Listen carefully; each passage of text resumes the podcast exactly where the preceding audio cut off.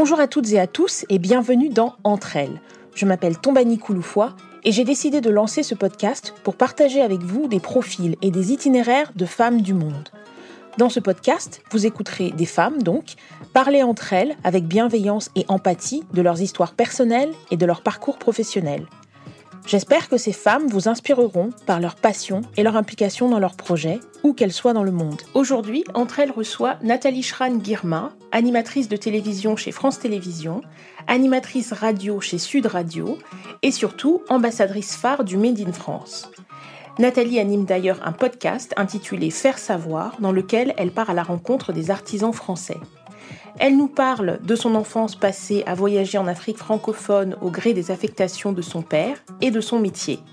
Depuis peu, Nathalie est également entrepreneur puisqu'elle est désormais en charge du développement pour une toute jeune entreprise porteuse d'un produit novateur, le carré de café. Je ne vous en dis pas plus et je vous invite à découvrir cette personnalité solaire et chaleureuse dans un épisode enregistré à distance entre Paris et Londres. Bonjour Nathalie, bienvenue dans Entre elles. Bonjour Tombani, ravie d'être là. Je suis ravie de te recevoir dans ce podcast. Ça faisait un petit moment que, je voulais te recevoir, donc euh, je suis vraiment très contente qu'on ait réussi à se caler une date et à enfin euh, pouvoir se parler. Donc tu le sais, euh, Entre elles, c'est une plateforme d'expression et de partage pour les femmes du monde. Et je commence toujours par cette même question. Où es-tu née et où as-tu grandi? Je suis née à Kigali, au Rwanda. Et j'ai grandi dans différents pays d'Afrique, hein, au Rwanda, en Mauritanie, en Guinée, en Côte d'Ivoire, au Cameroun. On avait un papa qui travaillait pour le ministère des Affaires étrangères, donc euh, on le suivait. On a, en fait, c'est une sorte d'enfance ballottée entre différents pays d'Afrique. Et tous les étés, on rentrait en France pour les vacances. Et justement, cette expérience de vivre dans un pays de façon temporaire pour de nouveau déménager dans un autre quelques années plus tard, qu'est-ce que tu en retiens? Est-ce que tu y attaches des souvenirs euh, positifs ou au contraire, est-ce que tu trouvais ça plutôt difficile? Alors, c'est vrai que ça dépend des personnalités des uns et des autres. Moi, moi j'ai adoré ça. Mais je m'en suis vraiment rendu compte après coup. Hein. C'est-à-dire que quand tu es enfant, tu te fais des amis, au bout de 4-5 ans, tu es obligé de changer euh, d'univers, d'école. Bon, c'est toujours un petit peu dur à vivre. Et en même temps, les enfants, on se rend compte hein, que finalement, ils s'adaptent extrêmement vite à leur euh, nouvel environnement. Et avec du recul, je trouve que cette enfance passée à constamment changer d'école, d'environnement, a, je pense, quand même participé à, à forger mon caractère. Par exemple, d'une manière générale, j'ai le sentiment que j'ai pas de pas beaucoup d'a priori ou d'idées reçues sur les personnes que je rencontre. Et je pense que ça, c'est notamment dû à, au fait d'avoir dû me recréer à chaque fois un univers, me recréer des contacts avec des personnes complètement différentes. Et surtout, on était, on était dans différents pays d'Afrique avec des, paysages complètement différents. Entre la Mauritanie, euh, euh, c'est le désert, le Rwanda, les mille collines, on est vraiment dans des, dans des climats beaucoup plus euh, tempérés, ça n'a rien à voir. Bah, justement, c'est, euh, je pense que ça participe aussi à, à nous forger une sorte d'imaginaire et, et, surtout, du coup, après, on est très, très attaché à, à ce continent. Moi, je suis vraiment très attachée au continent africain. Et c'est à Abidjan que tu as passé le bac d'ailleurs? J'ai passé mon bac au Cameroun. Euh, j'ai fait ma première à Abidjan et mon bac, je l'ai passé à Yaoundé au Cameroun. Alors, une fois que tu passes ton bac, est-ce que tu as une idée euh, de, du secteur vers lequel tu veux t'orienter euh, pour, pour ta carrière future ou, ou, pas encore vraiment? Pas vraiment. Enfin, si, j'avais quelques idées. Si, si. Pour être honnête, j'avais envie de travailler dans des organismes internationaux, donc j'ai toujours ces, avec toujours ces, cette volonté euh, à plus ou moins long terme de retourner justement euh, en Afrique, puis en Asie, mais repartir euh, à l'étranger. Donc, il y avait cette envie de travailler dans des organismes, mais sûrement aussi parce que j'avais un papa qui travaillait pour le ministère des Affaires étrangères et tous ces métiers autour de, de la promotion de la culture, euh, des savoir-faire, euh, les échanges interculturels, tout ça me, plaisait fortement. Et la communication. Mais bon, ça restait assez vague. En tous les cas, le, journalisme, l'animation, la production de, télé, ça, c'était vraiment pas dans ma tête hein, à cette époque-là. Je n'y pensais vraiment pas après bac, tu rentres en France, tu effectues la première partie de tes études euh, en Bourgogne. Ensuite, tu intègres euh, Sciences Po Paris. Quand tu rentres chez France Télévisions, ce qui est intéressant, c'est que ton objectif au départ n'était pas forcément d'être à l'antenne. Qu'est-ce qui a fait que justement un changement s'est opéré et que maintenant on te, on connaît comme animatrice euh, de télévision? Alors c'est vrai qu'en en sortant de, de, Sciences Po Paris, donc j'étais diplômée en études et stratégie marketing, quand je suis arrivée à France Télévisions, j'étais vraiment euh, dans le département marketing, les études marketing, les études sociologiques. J'étais passée après en CDI euh, en tant que responsable d'études marketing et éditoriale sur euh, sur deux chaînes. Et, c'est vrai que j'avais pas du tout du tout l'idée de de faire de l'animation télé ou de la radio. Et je pense que c'est un peu par hasard là encore. C'est une opportunité que, que j'ai eue et que, que, j'ai saisie. C'est en fait, je travaillais sur une émission qui sillonnait la France et qui mettait en avant justement les richesses des territoires français et et puis, c'est un peu comme ça que j'ai, euh, je, me suis occupée de cette émission en tant que conseillère de programme. Et, euh, et en rencontrant les producteurs, donc on travaillait ensemble. J'ai, je travaillais aussi sur l'évolution euh, de l'émission. Et là, je propose justement une, une chronique autour du, du, Made in France. Je leur dis voilà que ce serait vachement intéressant de pouvoir mettre ça en avant. Je trouve que ça manquait en France. On, on, valorisait pas assez nos savoir-faire. Et eux m'ont proposé de d'animer justement cette cette chronique. Et, et du coup bah j'ai quitté quand même euh, un poste en CDI pour un statut beaucoup plus précaire donc je ne vous cache pas que j'ai quand même longuement hésité même si ça me tentait de, de, de passer dans l'animation j'en ai parlé à mes parents à mon mari à ma maman enfin j'ai vraiment euh, le, cette précarité enfin cette intermittence que je connaissais pas du tout hein. moi pour moi j'avais vraiment dans dans ma tête voilà, on est salarié d'une grande boîte, euh, on avance dans cette boîte, ce que je commençais à faire d'ailleurs avec France Télévisions. Et puis j'ai eu l'occasion finalement de, j'y ai vu l'occasion d'expérimenter quelque chose de nouveau, de déclencher de nouvelles opportunités. Et je pense que j'ai bien fait aujourd'hui. Et je pense que je ne peux plus revenir en arrière d'ailleurs. Mais euh, j'ai réussi à trouver une sorte de mode de fonctionnement vie privée, vie professionnelle qui me convient parfaitement. Et surtout, je prends plaisir à, aller à la rencontre euh, bah, de d'entrepreneurs, euh, de, personnalités très diverses, euh, apprendre leur parcours, d'une nature. Je, je, suis nature curieuse déjà. J'adore poser plein de questions. J'aime bien connaître l'univers dans lequel dans lequel mes interlocuteurs évoluent. Et je pense que cette curiosité vient aussi de, de l'enfance, hein, où tu es constamment dans un nouvel environnement, comme je disais tout à l'heure. Donc euh, voilà, c'est peut-être aussi une manière de se rassurer. Du coup, on, pose beaucoup de questions, on essaye de voilà de peut-être un petit peu analyser euh, l'univers dans lequel on est. Et, euh, et c'est comme ça, en fait, c'est vraiment par hasard que je me suis retrouvée de l'autre côté à, faire de l'animation et à partir sur une première émission euh, en 2012 qui donc euh, sillonnait la France. Donc on partait quand même deux trois jours par semaine. Hein. C'était pas simple. Hein organiser. Euh, alors, avant de parler euh, un peu plus en détail du Made in France, est-ce que tu pourrais juste expliquer euh, la raison pour laquelle le, ce, cette différence de statut existe? Parce que pour quelqu'un qui, qui ne n'est pas familier avec cet environnement des médias, il pourrait penser qu'un animateur télé ou quelqu'un qui travaille dans la production, les bureaux, etc., est également salarié de, de, de, de la chaîne. Est-ce que tu pourrais expliquer pourquoi? C'est vrai que tu fais bien de me poser cette question. Certains le sont. Il y a certains animateurs qui font partie de la rédaction euh, par exemple, si je, si je te prends France Télévisions, parce que c'est la maison que je connais très bien, euh, bah, il y a certains présentateurs, même la majorité des, journaux télévisés, sont salariés de la rédaction. Donc là, c'est un statut un peu à part. Ils ont un vrai, euh, ils ont un CDI, hein, donc un contrat à durée indéterminée que l'on connaît tous, qui assure quand même une certaine sérénité, une certaine protection, pas se faire virer aussi aussi facilement, surtout dans des grosses boîtes comme France Télévisions. En revanche, la majorité quand même des, animateurs et de tous ceux qui travaillent dans la production, même dans, auprès de producteurs, euh, c'est des contrats qui sont beaucoup plus précaires. On est dans l'intermittence. Donc, euh, euh, le côté intéressant, c'est qu'on peut multiplier des contrats et, faire des choses complètement différentes. C'est d'une richesse incroyable. Par contre, certains contrats sont à la semaine, d'autres à la journée, d'autres au mois. Donc, c'est vrai qu'on n'a pas du tout la même sécurité de l'emploi. Et, si je te prends par exemple dans la période que, nous venons de traverser, là, on est encore dedans, on entrevoit le, bout du, tunnel, ben, pendant cette période du Covid, ceux qui ont été amenés à rester chez eux en CDI, euh, ben, ils touchent leur salaire, ils savent que tous les mois, le salaire va tomber. Quand on est intermittent, quand on travaille plus, ben, il n'y a plus rien. Donc c'est plus complexe quand même, c'est autre chose. C'est un peu comme un, entrepreneur, euh, oui, c'est le monde libéral en fait. Donc euh, on est en constante insécurité.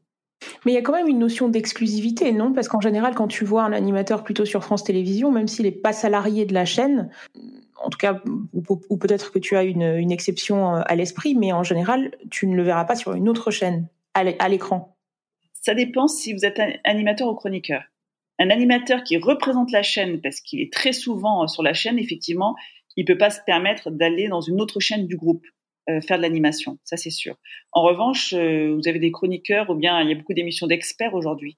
On a des visages que l'on reconnaît parce qu'ils reviennent très souvent, mais qui sont experts dans le cadre d'une émission, euh, par exemple, je sais pas moi, un concours culinaire ou, une émission où on va sélectionner des entrepreneurs qui vont vous présenter des projets.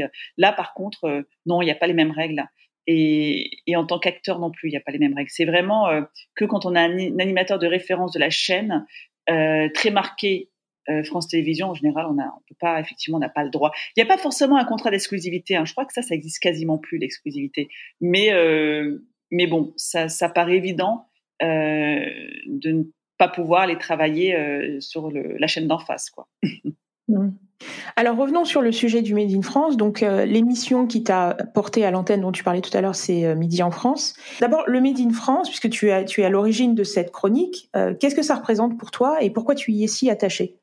En fait, c'est assez étonnant parce que cette aventure-là, finalement, avec du je me suis rendu compte qu'elle avait commencé beaucoup plus tôt. J'avais déjà eu un premier contact avec le Made in France, avec l'artisanat mais j'étais jeune. Hein. J'avais dû avoir 21 ans, 22 ans. J'étais en Bourgogne justement, et je m'étais retrouvée à devoir rédiger un rapport sur les difficultés rencontrées dans l'apprentissage euh, dans ces métiers artisanaux. Donc, euh, pour faire simple, l'artisanat pendant longtemps, un peu moins maintenant, a été considéré comme une vraie voie de garage. Et on avait des apprentis euh, qui étaient mal orientés parce qu'ils n'étaient absolument pas euh, passionnés par ce qu'ils faisaient, des chefs d'entreprise vachement déçus parce qu'au final, le jeune quitte l'entreprise avant la fin de la formation ou bien travaille mal parce que juste pas motivé. Donc personne n'était gagnant dans cette histoire et on reprochait notamment aux conseillers d'orientation de ne pas permettre à des bons éléments justement d'aller vers les métiers de l'apprentissage, contrairement à l'Allemagne où c'est très valorisé. Donc je me suis retrouvée à faire ce travail d'étude, je trouvais ça passionnant et c'est vraiment par hasard. Et j'ai rencontré des gens que j'ai trouvé attachants, passionnés. Et c'est un peu comme ça finalement que j'ai développé mon intérêt pour l'artisanat et, je m'étais rendu compte aussi qu'on avait perdu beaucoup de savoir-faire, contrairement à l'Italie qui a su mieux les préserver. Et nous, on subissait un peu cette perte de savoir-faire. Donc voilà, tout ça déjà me trottait un petit peu euh, dans la tête. Mais honnêtement, je l'aurais pas développé davantage si j'avais pas eu cette possibilité de, le faire en, télévision. C'est pour ça que quand on m'a proposé de faire de la télévision et de choisir un thème, naturellement, j'ai pris celui-ci. Et par ailleurs, j'ai fait aussi un autre constat à l'époque, euh, toujours à cette même époque, euh, non, quelques temps après, pardon. Mon, mari, lui, euh, était souvent en Angleterre et je faisais donc entre Londres et Paris. Et j'étais assez étonnée de voir la, comment dire le, plaisir que les Londoniens, comme les Américains, ont de porter euh, du, le, drapeau sur le torse. Vous voyez ce côté un peu chauvin, quoi, Made in England, Made in America. Et, je me dis, c'est quand même dingue parce que nous, en France, finalement, on a laissé ce drapeau bleu, blanc, rouge, on a laissé ce, Made in France à l'extrême droite. Et, euh, et je me disais, voilà, c'est quand même dommage parce que finalement, c'est comme si on n'osait pas l'exploiter parce que ça faisait référence justement à, un parti politique. Et, donc, quand j'ai proposé cette chronique, j'en suis assez fière parce que c'était la, ça, a été la première chronique en télévision appelée Made in France, hein. même si l'artisanat était déjà traité notamment par le, grand animateur de TF1, Jean-Pierre Pernaud. C'est vrai que le Made in France, euh, inscrit tel quel, ça n'existait pas une chronique comme celle-ci. Maintenant, il y en a d'autres, il y en a plusieurs même.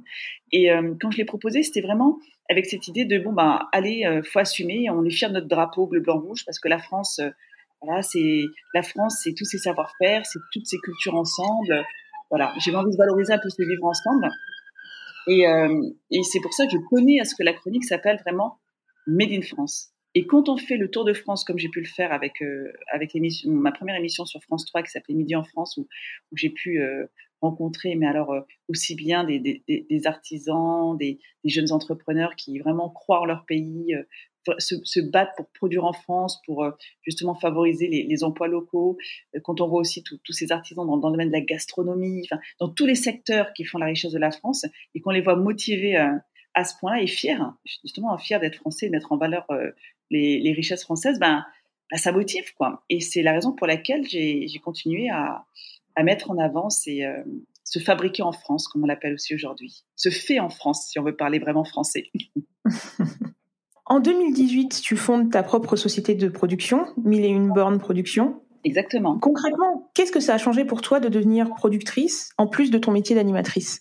Ah, ça change beaucoup de choses. La première, c'est qu'il y a plein d'émissions que j'ai en tête, même des, séries documentaires que j'ai envie de tourner, sans forcément me voir euh, les incarner. Donc, ça me permet aussi d'aller aussi sur des sujets qui ne sont pas forcément euh, incarnés par quelqu'un. Euh, ça me permet aussi de concrétiser des idées que j'avais et là de tout faire de A à Z. là, par exemple, on a fait un joli portrait pour aider à la relance de, de, la gastronomie en France avec des chefs étoilés. On est notamment euh, allé tourner chez le chef 3 étoiles euh, Guy Savoie. Euh, ça, on a pu le faire avec la boîte de production parce que ça, ça n'avait pas lieu d'être enfin, c'est typiquement un projet que j'aurais pas pu faire juste en tant qu'animatrice. on a pu aussi, par exemple, produire une série documentaire sur les routes mythiques de France que pour le coup là j'ai incarné où on part avec des personnalités bien connues des Français qui nous font découvrir leur France. Donc on redécouvre la France sous le prisme de ces invités populaires.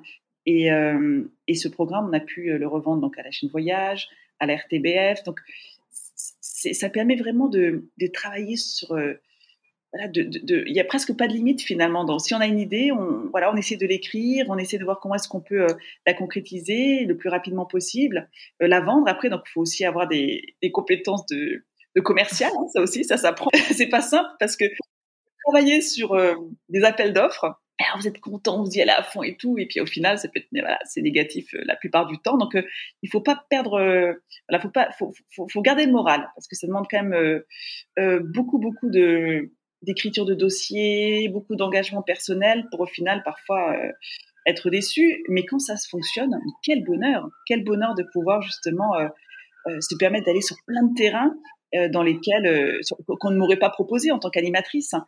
Et, et, surtout, on parlait de l'Afrique. J'ai mmh. là on a on a développé une jolie série documentaire qu'on souhaiterait proposer, qui serait tournée en Afrique francophone. Euh, pareil, pas forcément avec moi parce que j'ai des idées d'animateurs qui, l'incarneraient beaucoup mieux que moi. Et ça, euh, grâce à la production, ben, on peut y aller. C'est-à-dire qu'on on ouvre le champ des possibles. Aujourd'hui, tu es animatrice dans Télématin sur France 2, euh, dans la quotidienne sur France 5, et tu fais également de la radio, puisque tu es animatrice d'une émission qui s'appelle C'est ça la France sur Sud Radio. Sur ce segment du, justement du fait en France, du fabriqué en France, du made in France, comme tu dis, Tu as également euh, animé des tables rondes, euh, des panels, et notamment en collaboration avec les pouvoirs publics. Est-ce que tu peux nous parler de l'exposition du fabriqué en France, justement? Ah, avec grand plaisir. C'est une exposition que j'adore. Là, je viens de participer à la deuxième édition, là encore avec le jury. On a été réunis dans une pièce avec la ministre Agnès Pannier-Runacher et le ministre Alain Griset. Euh, on a pu sélectionner à nouveau donc euh, ces, lauréats qui vont pouvoir exposer à l'Élysée. Alors c'est vraiment une, très belle opération euh, et c'est assez étonnant de voir tous ces savoir-faire, tous ces entrepreneurs exposés dans le palais de l'Élysée, dans le jardin, à l'intérieur, dans les différentes pièces. Il y a une mise en scène extraordinaire qui est mise en place.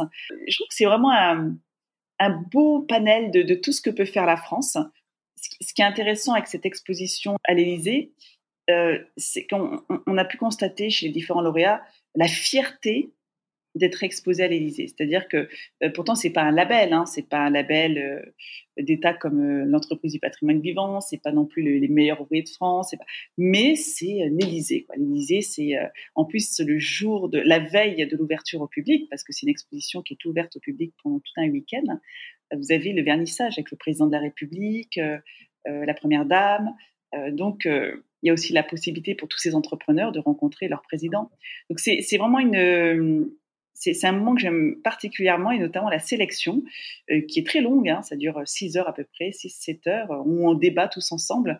Mais euh, c'est passionnant parce qu'on est vraiment tous très différents et très complémentaires. Vous avez des députés qui sont présents dans le jury, euh, moi en tant qu'animatrice, productrice et, journaliste dans le Made in France, vous avez des, anciens ministres, des institutions qui sont incontournables comme la Chambre des métiers d'artisanat ou la CCI. donc il y a vraiment tout ce mélange-là qui, qui permet justement de, je pense, de faire une sélection la plus équilibrée possible et pour montrer là encore l'étendue des savoir-faire français. Alors, venons-en à une partie plus récente de ton actualité. J'ai presque envie de dire que tu étais déjà entrepreneur avec euh, Mille et une bornes production, mais tu as récemment démarré une nouvelle aventure dans l'entrepreneuriat avec une entité qui s'appelle Carré de Café. Qu'est-ce qui t'a attiré dans ce projet et qui sont tes partenaires? J'adore ce nouveau projet. Effectivement, tu as raison de dire, euh, tu parles de la production, tu parles de la télévision, mais je trouve que c'est un peu une suite logique. Parce que euh, finalement, à force de traiter du savoir-faire français, euh, de l'excellence à la française, c'est un peu grâce à ces premières expériences que j'ai croisé la route de François Pralu, qui est l'un des plus grands maîtres chocolatiers de France. Je suis une fan absolue de son travail, et notamment si un jour vous avez l'occasion de d'aller dans une maison Pralu, euh, bon, il y a le carré de café que je vais vous faire découvrir, hein, qu'il faut absolument acheter, mais aussi la barre infernale de François Pralu, à base de, de chocolat, de praliné, bref, c'est pour moi l'un des meilleurs chocolatiers de France, et il fait partie de ces rares avoir sa propre plantation de, de cacao à Madagascar. Il y a tout un mouvement là qui est, qui est né euh, récemment, hein, au début des années 2000 aux États-Unis, qu'on appelle bean to bar. Ce sont tous ceux qui partent de la fève jusqu'à la tablette. Ils font tout chez eux. Et c'est le cas de, de François Pralu.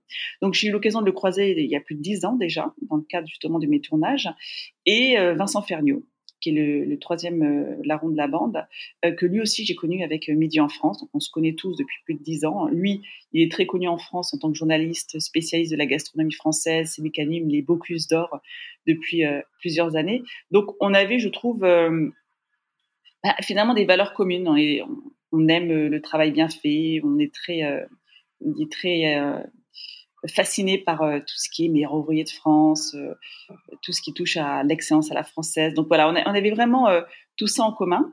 Et, et donc, eux ont lancé en 2017 la première tablette de café, la première tablette de, de café à croquer. C'est une tablette, ça ressemble à une tablette de chocolat, mais il n'y a pas de chocolat. C'est 100% à base de café.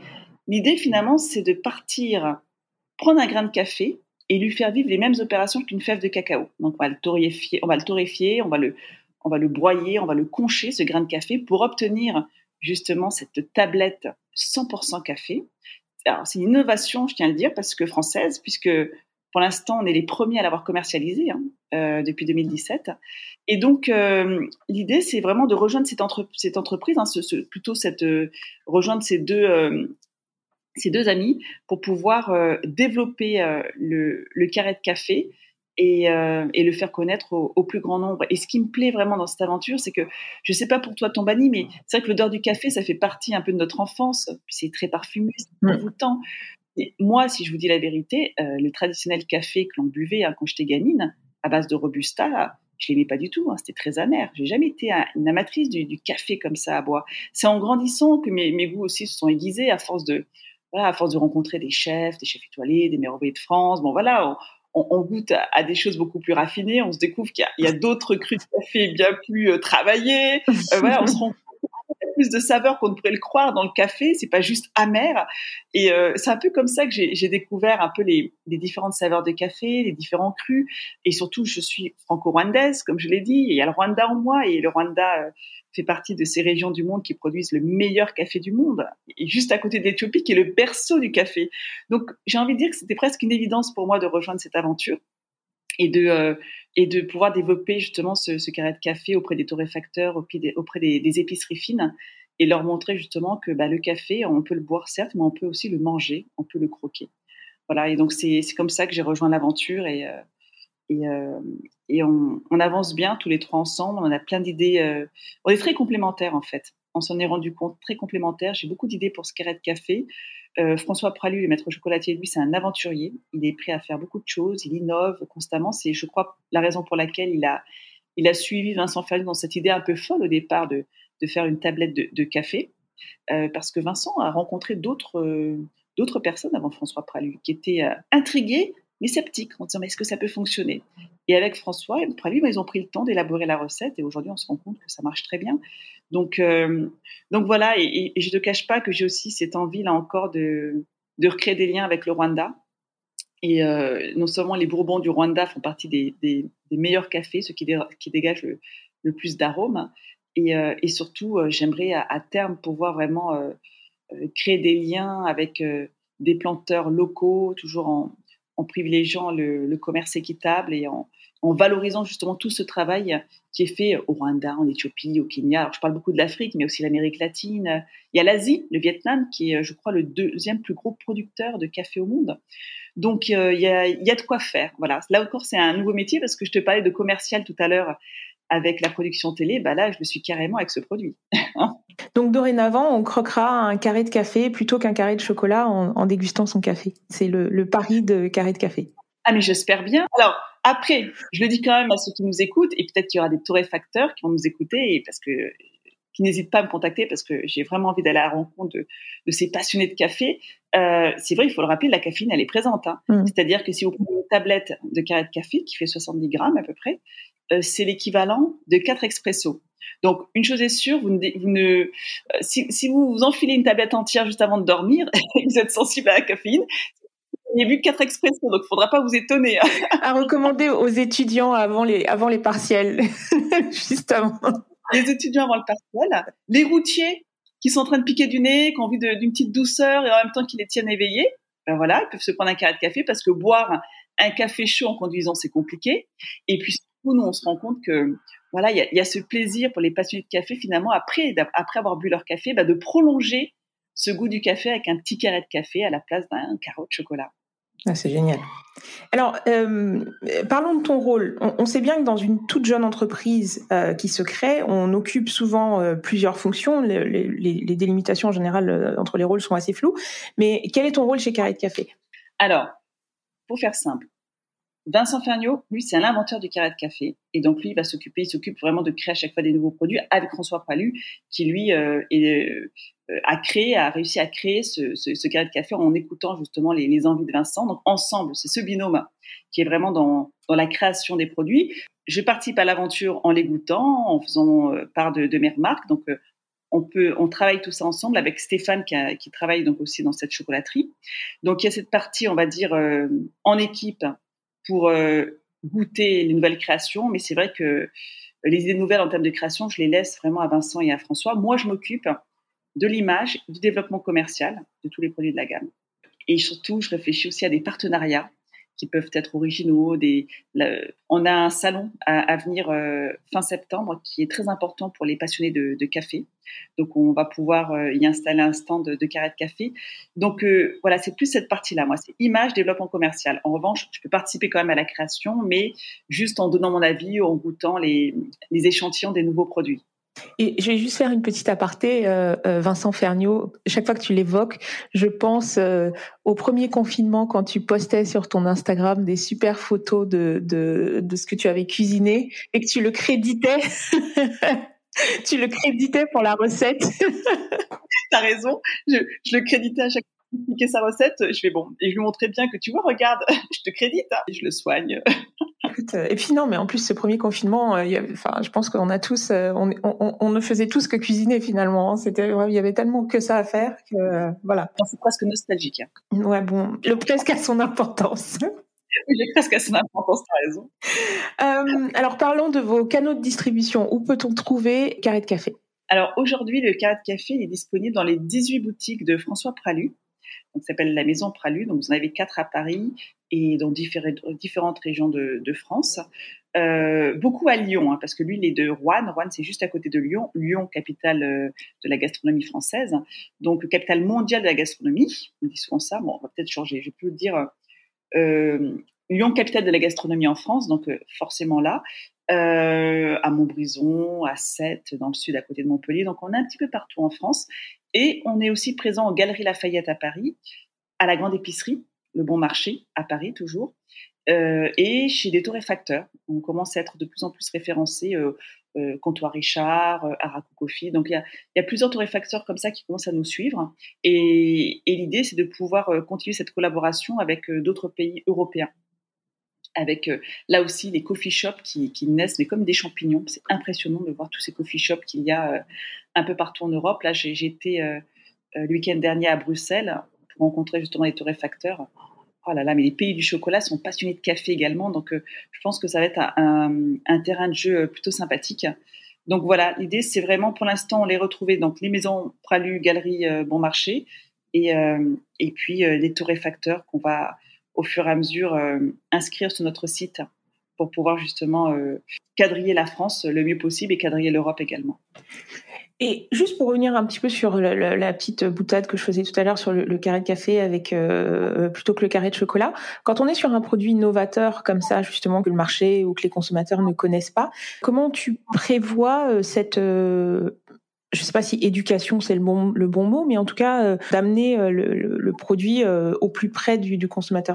C'est une excellente question. Je pense que donc justement cette tablette à base de café, il faut la faire goûter. elle est désarçonnante. C'est-à-dire que comme ça, quand on a juste une idée un peu abstraite, on se dit c'est quand même bizarre, une tablette à base de café, mais ça va être super amer, ça. Et en fait, pas du tout. Pas du tout parce que euh, ça, a été travaillé, euh, comme je le disais, ça a été travaillé comme une fève de cacao, avec vraiment les mêmes étapes de fabrication, avec le même soin. Euh, du coup, on va apporter toute cette onctuosité qu'on peut retrouver justement dans une tablette de, de chocolat, dans le café cette fois-ci. Mais il faut le goûter. Et quand on le goûte tout de suite, on est, euh, je pense qu'on est séduit assez rapidement. On se rend compte, notamment un produit qui marche très bien, c'est le mocha d'Ethiopie. le mocha d'Ethiopie, ça fait partie des crus les plus demandés hein, par euh, les passionnés de café. C'est le top du top. Et euh, notre tablette mocha d'Ethiopie fait partie des meilleures ventes dans, la maison Pralu parce que vraiment le, les passionnés de café vont retrouver ce goût de café qui va être euh, long en bouche et toutes les saveurs que l'on pourrait retrouver dans un, dans un mocha qu'on boirait à la tasse. Mais euh, pour éduquer le goût à ça, euh, il faut le goûter, tout simplement. Parce que c'est vrai que je suis d'accord, avec toi. Hein. comme ça, quand on a juste une, idée de, ce que peut être un carré de café sans l'avoir goûté, honnêtement, voilà, ça peut paraître complètement, je vais dire incongru, mais on n'arrive pas à imaginer euh, on, peut, on pourrait par exemple croire que, je sais pas moi, qu'on va sentir des, euh, un côté un peu farineux ou comme quand on boit des grains de café avant de se mm. faire un café au fil. Pas du tout, pas du tout, parce que euh, tout ça aussi est travaillé avec un vrai savoir-faire. Et, là encore, c'est pas pour rien que cette collaboration se fait avec un maître chocolatier qui non seulement maîtrise parfaitement toutes ces étapes de fabrication, mais François Pralu, s'est aussi fait connaître lui dans le monde du chocolat en créant les premières pyramides de chocolat noir par cru, par grand cru. Par exemple, vous aviez euh, euh, cru, grand cru Brésil, grand cru Colombie, euh, Côte d'Ivoire. Donc, il a tout de suite commencé à, proposer des espèces de tablettes de chocolat noir par pays. Et donc, l'idée, c'est aussi de faire ça avec le café.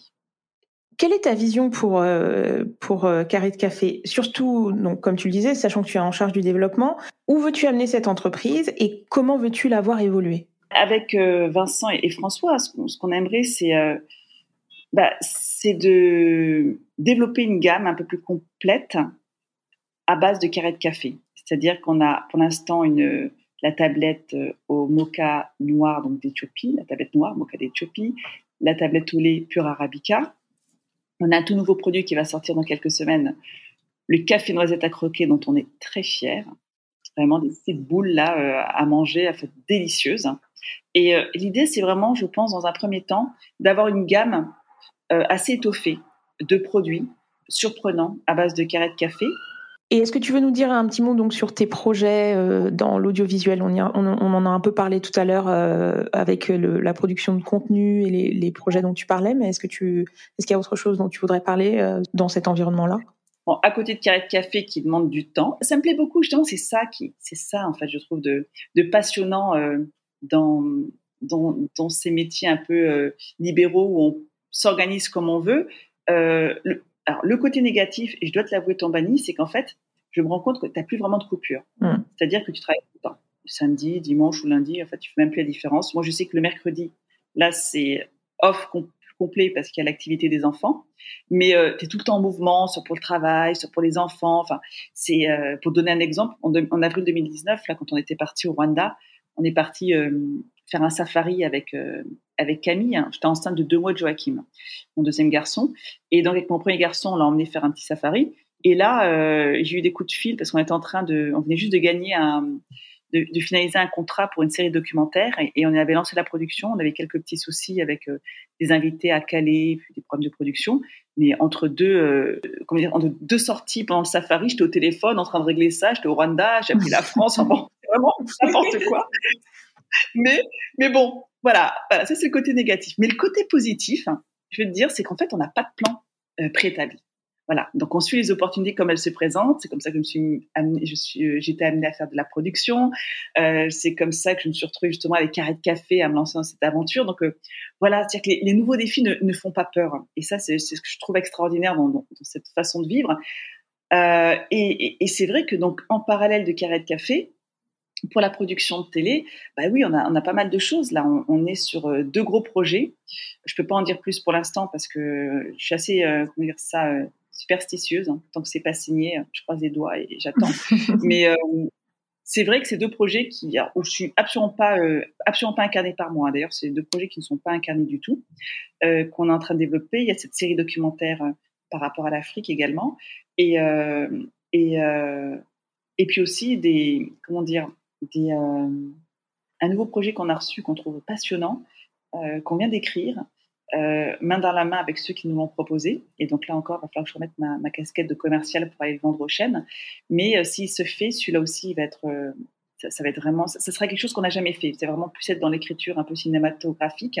Donc c'est aussi ça, c'est que ça permet là encore d'aller vers vers vers d'autres découvertes. Et, et, continuer à se densifier. Donc, donc voilà, c'est un peu mes projets en, en production. Vraiment, j'avance sur les deux euh, production carré de café et l'animation à côté où là encore c'est un peu plus complexe l'animation. C'est à dire que je suis donc sur plusieurs émissions. Après il y a des opportunités là encore et on va voir hein, s'il y en a qui, se créent ben, bien évidemment euh, euh, si elles me plaisent je les saisirai. Ou je peux aussi m'en créer avec la boîte de production. Donc on va voir. Je t'avouerai que la télévision c'est assez complexe de pouvoir se projeter hein, parce que c'est jamais ce qu'on imagine qui se, qui se profile à l'horizon. vraiment, c'est complexe. C'est vraiment, pour moi, c'est bien un des territoires où il y a le plus d'incertitudes. Bah, écoute, je te souhaite beaucoup de succès avec Carré de Café. Et puis j'attends donc de voir euh, tes nouveaux projets, notamment celui dont tu nous as parlé euh, sur le documentaire en Afrique. J'aimerais beaucoup voir ça. En tout cas, un grand merci d'être venu nous parler de tes projets, de ton parcours d'entre elles. C'était vraiment génial de t'avoir. Merci beaucoup, Tombani. Merci à toi de m'avoir euh, donné cette opportunité de, bah, voilà, de me présenter. Je crois que c'est la première interview euh, aussi complète que je fais, tu vois, et la première avec Carré de Café également. Donc euh, voilà, je suis ravie d'avoir pu la faire avec toi. Bah, écoute, je suis fière. Merci à Nathalie Schran-Girma d'avoir partagé avec nous ses souvenirs d'enfance en Afrique, son parcours dans les médias et sa nouvelle aventure entrepreneuriale avec bonne humeur et simplicité. Vous pouvez la retrouver dans les émissions qu'elle anime, sur les réseaux sociaux à Nat Made in France et je vous invite également à suivre Carré de Café. Merci à vous d'avoir partagé ce moment avec nous. Si vous souhaitez rester informé de l'actualité du podcast, n'hésitez pas à vous inscrire sur la newsletter. N'hésitez pas également à suivre Entre elles sur les réseaux sociaux, à commenter et à partager avec nous des profils de femmes qui vous inspirent. Enfin, Pensez à laisser un avis sur vos plateformes de téléchargement afin de nous soutenir. Je vous donne rendez-vous dans deux semaines pour un nouvel épisode en anglais et dans un mois pour un nouvel épisode en français.